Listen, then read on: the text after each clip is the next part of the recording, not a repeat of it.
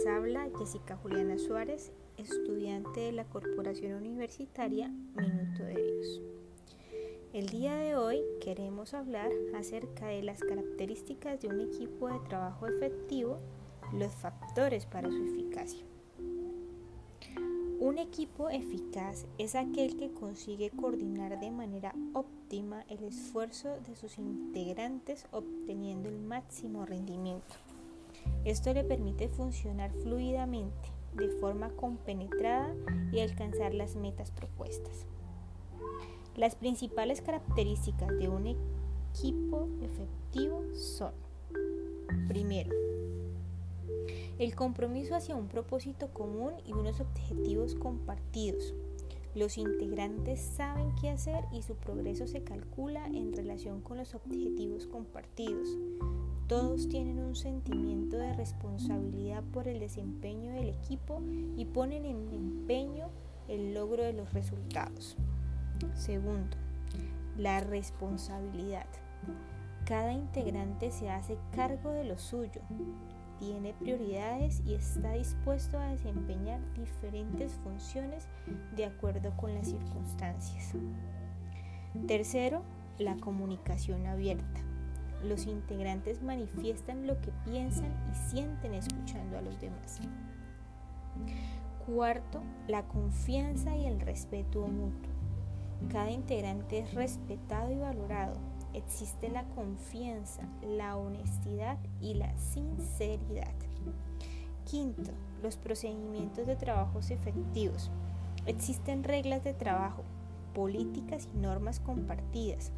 Utilizan métodos claros y reuniones de trabajo. Sexto, la construcción a partir de las diferencias. Los integrantes están dispuestos a explorar las diferencias de criterio y valorarlas sin competir entre sí. Esto enriquece el trabajo y favorece la sinergia del equipo. Séptimo, el desacuerdo positivo. Los conflictos se resuelven positivamente. Para las decisiones importantes se busca el acuerdo a través del intercambio y la discusión de ideas. Octavo, el liderazgo compartido. El liderazgo cambia dependiendo de las circunstancias, las necesidades del grupo y las habilidades de cada uno. Noveno, la colaboración. Existe un clima de ayuda y apoyo mutuo con vistas a los resultados buscados. Y por último, décimo, el aprendizaje continuo. Los integrantes reconocen y aprenden de sus errores se promueve la creatividad y la innovación. Los cambios son vistos como deseables.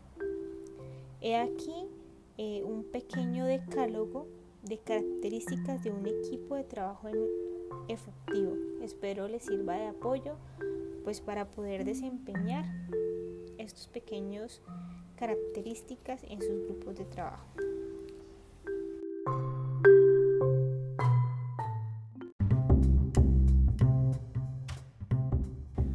Hola, quien les habla Jessica Juliana Suárez, estudiante de psicología de la Corporación Universitaria Minuto de Dios. El día de hoy hablaremos de carisma y fortaleza.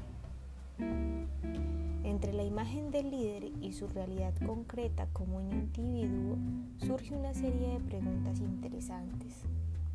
¿Qué hay? los mismos pesares y sentimientos, las mismas alegrías y preocupaciones de cualquier persona, las mismas rutinas, los mismos comentarios.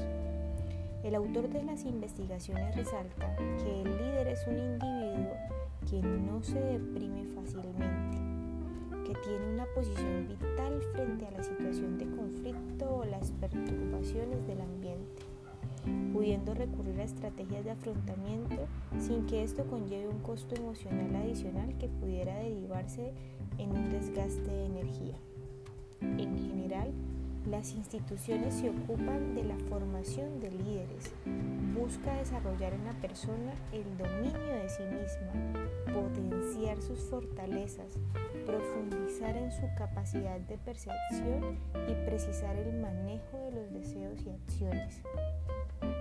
Asimismo, el tema de la responsabilidad y el equilibrio físico-psíquico es central a la hora de construir líderes, según los capacitadores quienes concluyen modelando una imagen que busca sostener el carisma y la fortaleza.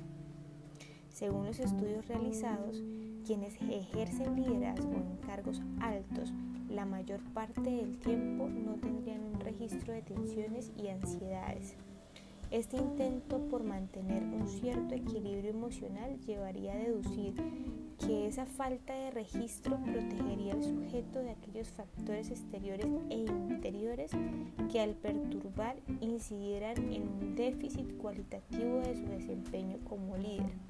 Asimismo, sería poco vulnerable sino afectivo, con un manejo de sus emociones y sentimientos que resonaría en una percepción de sí mismos como poco doblegables en esta esfera y con un cierto equilibrio emocional. Aunque el líder es líder porque hay un entorno que lo ubicó allí y del cual depende, se sostuvo que son independientes del entorno, lo que significa que tienen la capacidad de extraer los hechos o datos importantes de una situación general y compleja se basan en sus propios juicios y solo consultan los puntos de vista de los demás cuando políticamente es oportuno hacerlo. Aquí les dejo una pequeña reflexión sobre el liderazgo. Como título tiene el mapa equivocado. Hay un relato sobre un grupo de soldados extraviados en los Alpes que lograron regresar a base gracias a un mapa que halló uno de ellos en su mochila. Lo notable de esta historia es que una vez en casa, al revisar el mapa con tranquilidad, descubrieron que este era en realidad un mapa de los Pirineos. Quien tiene a su cargo un grupo humano sabe que a veces usa un mapa equivocado, pero también confía en que una vez que el mapa le ayude a ponerse en movimiento, va a ir encontrando el camino. En el caso de los soldados, la importancia del mapa no reside en haber dado respuesta, ya que nadie la tenía, sino en haber puesto al grupo en movimiento en lugar de quedarse esperando. Feliz día.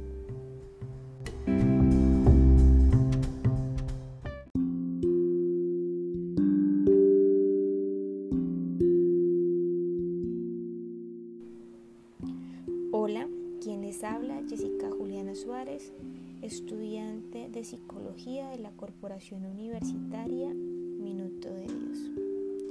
El día de hoy vamos a dar algunas ideas sobre cómo superar las barreras en la comunicación. Superar las barreras en la comunicación es un proceso que podría plantearse en dos etapas. En primer lugar, hay que aprender a reconocer los distintos tipos de barreras que pueden presentarse y en segundo lugar es necesario actuar para superarlas. Existen muchas estrategias que se pueden implementar empezando por aquellas desarrolladas a la hora de diseñar los mensajes. No obstante, se va a analizar el aspecto más relevante y que incluye todo lo analizado hasta ahora, el análisis de la escucha activa.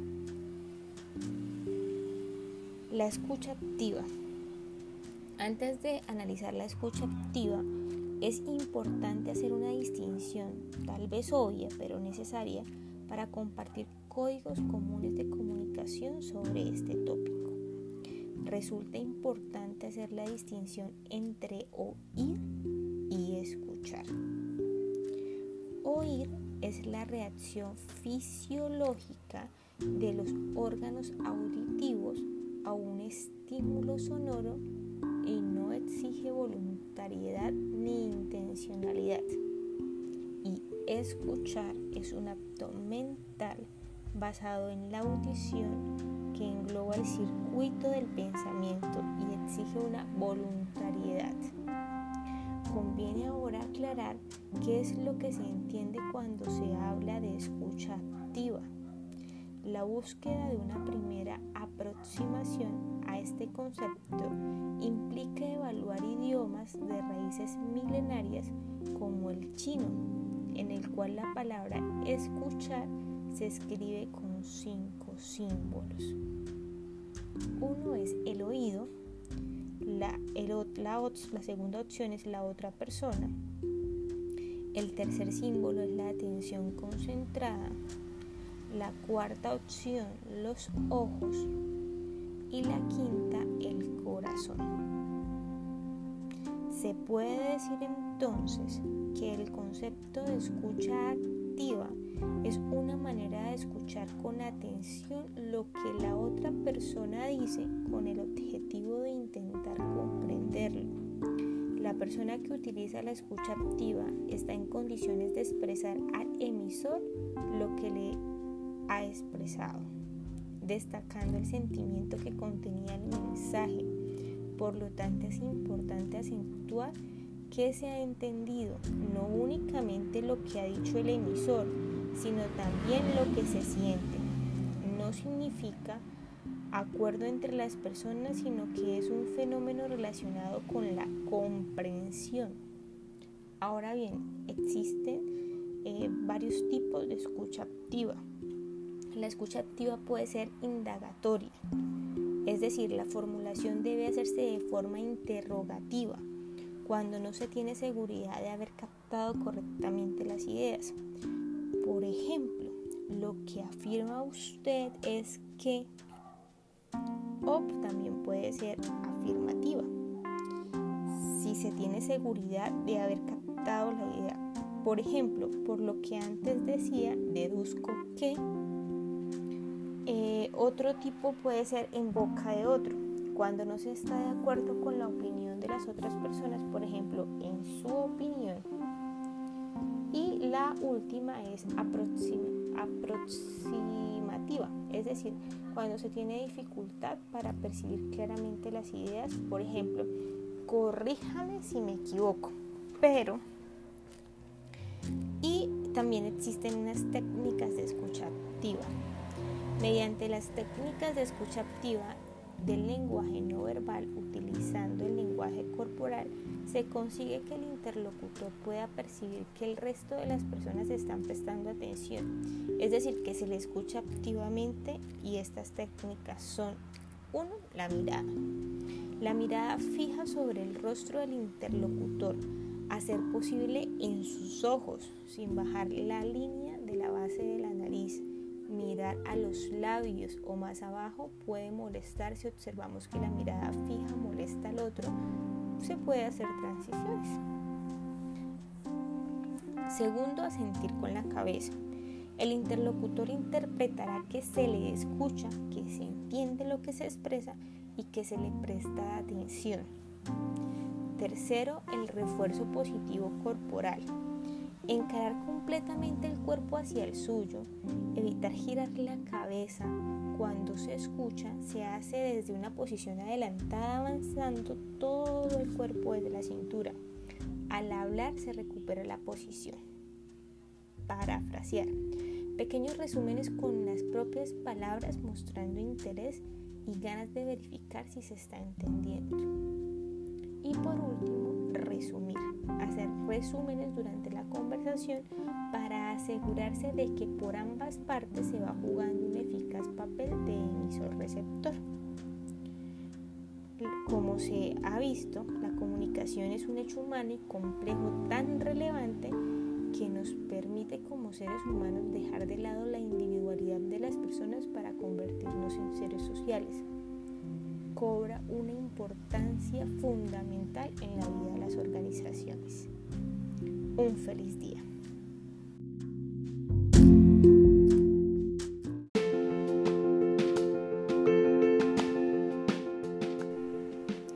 Hola, quien les habla, Jessica Juliana Suárez, estudiante de Psicología de la Corporación Universitaria Minuto de Dios. El día de hoy vamos a hablar acerca de valores y actitudes. Desde la perspectiva del cover de la era y otros en el 2004, los valores constituyen uno de los elementos esenciales en la explicación del comportamiento humano. Si bien a lo largo del siglo XX se ha propuesto diferentes definiciones En términos generales puede entenderse como creencias organizadas jerárquicamente que sirven de criterio para el comportamiento. Específicamente, la mayor parte de las definiciones coinciden en que un valor es una creencia relacionada con fines deseables o con formas de comportamiento que trascienden las situaciones específicas que orientan la selección o evaluación de comportamientos, personas y acontecimientos y que se ordena por su importancia relativa con respecto a otros valores para formar un sistema de prioridades. Los valores son parte de la base de la conducta de un individuo, son los que orientan las decisiones en la vida de un sujeto, presentan un carácter estable en la vida o mejor dicho, cierto grado de estabilidad, dado que están relacionados con los aspectos más profundos de la personalidad. Como se ha mencionado en este capítulo, la personalidad es una construcción que no se agota en un momento determinado. En ella están contenidas un conjunto de premisas más o menos conscientes que orientan las actitudes y conductas de los individuos. Los valores no son aquellos que un sujeto enuncia o dice tener. Esto puede verse de forma gráfica en las conductas y decisiones de los individuos. En aquellas se puede observar qué elementos valorativos son los que predominan, dando cuenta de aquello más profundamente arraigado en la personalidad. Las organizaciones también presentan valores particulares contenidos en su cultura organizacional que pueden ajustarse u oponerse a los valores de cada uno de sus integrantes. El proceso de socialización de un trabajador en una organización particular le invitará de manera más o menos consciente a adquirir los valores básicos de esa organización para poder ser integrado como elemento no peligroso de la misma. La actitud es una disposición de ánimo expresada y por lo tanto una fuerte influencia hacia los demás. Se puede decir poderosa porque la propia actitud y forma de pensar convierte algo en posible o no posible. Puede influenciar porque se puede tener una actitud positiva o negativa, pero nunca neutral y casi siempre se convierte en el factor determinante. Es inconsciente, pues no se domina el arte del cambio consciente de nuestras actitudes, sin embargo se puede lograr cambios en las actitudes a partir de una reflexión con otros. Por ejemplo, con un amigo, un familiar, un facilitador o un psicólogo. Cualquier cambio de actitud por parte de las personas puede actuar como un efecto boomerang desde su posible evolución desde otras personas. Una feliz día.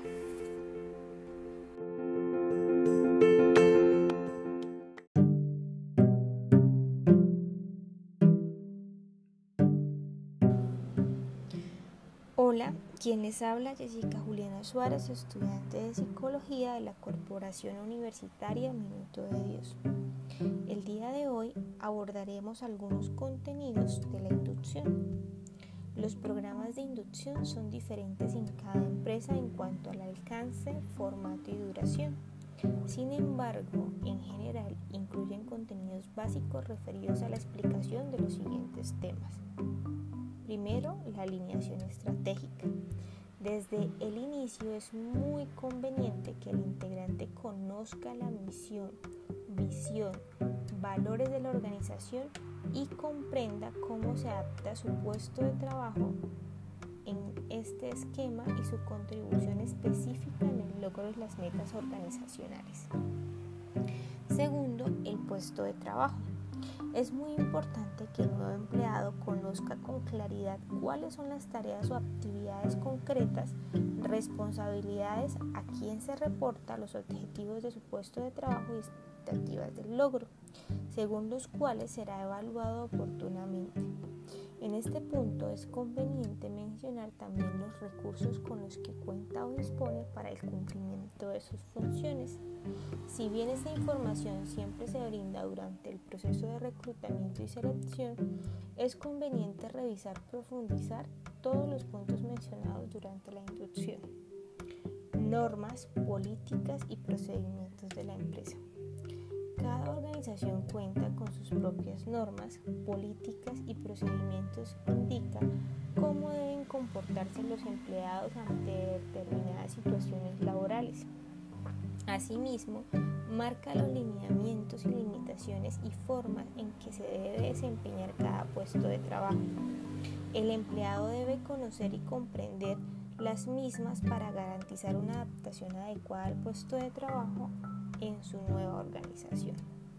En el caso en que la empresa opere en entornos de calidad, también deberá introducirse al empleado en el conocimiento y comprensión de dichas normas. Las normas, políticas y procedimientos deben estar disponibles al alcance del empleado en sus versiones actualizadas en todo momento. Compensación y beneficios. Dado que los empleados tienen un especial interés sobre este tema, es útil revisar y completar la información brindada durante el proceso de reclutamiento y selección. En este momento se puede explicar con mayor detenimiento las fechas en que se cobran los saberes, la forma de acceder a los beneficios y cómo y cuándo gestionarlos. Si existen remuneraciones variables, cómo se calculan y cuándo se liquidan, entre otros. La cultura organizacional. Este término se refiere al modo de vida de la organización en todos sus aspectos, ideas, creencias, costumbres, reglas, técnicas, como lo enuncia Chiavetnato en el 2004. Es el conjunto de hábitos y creencias compartidos por todos los miembros que distinguen a una organización de las demás. La cultura determina la forma como funciona una empresa, esta se refleja en las estrategias, estructuras y sistemas que presentan la misma y puede estar más o menos formalizada.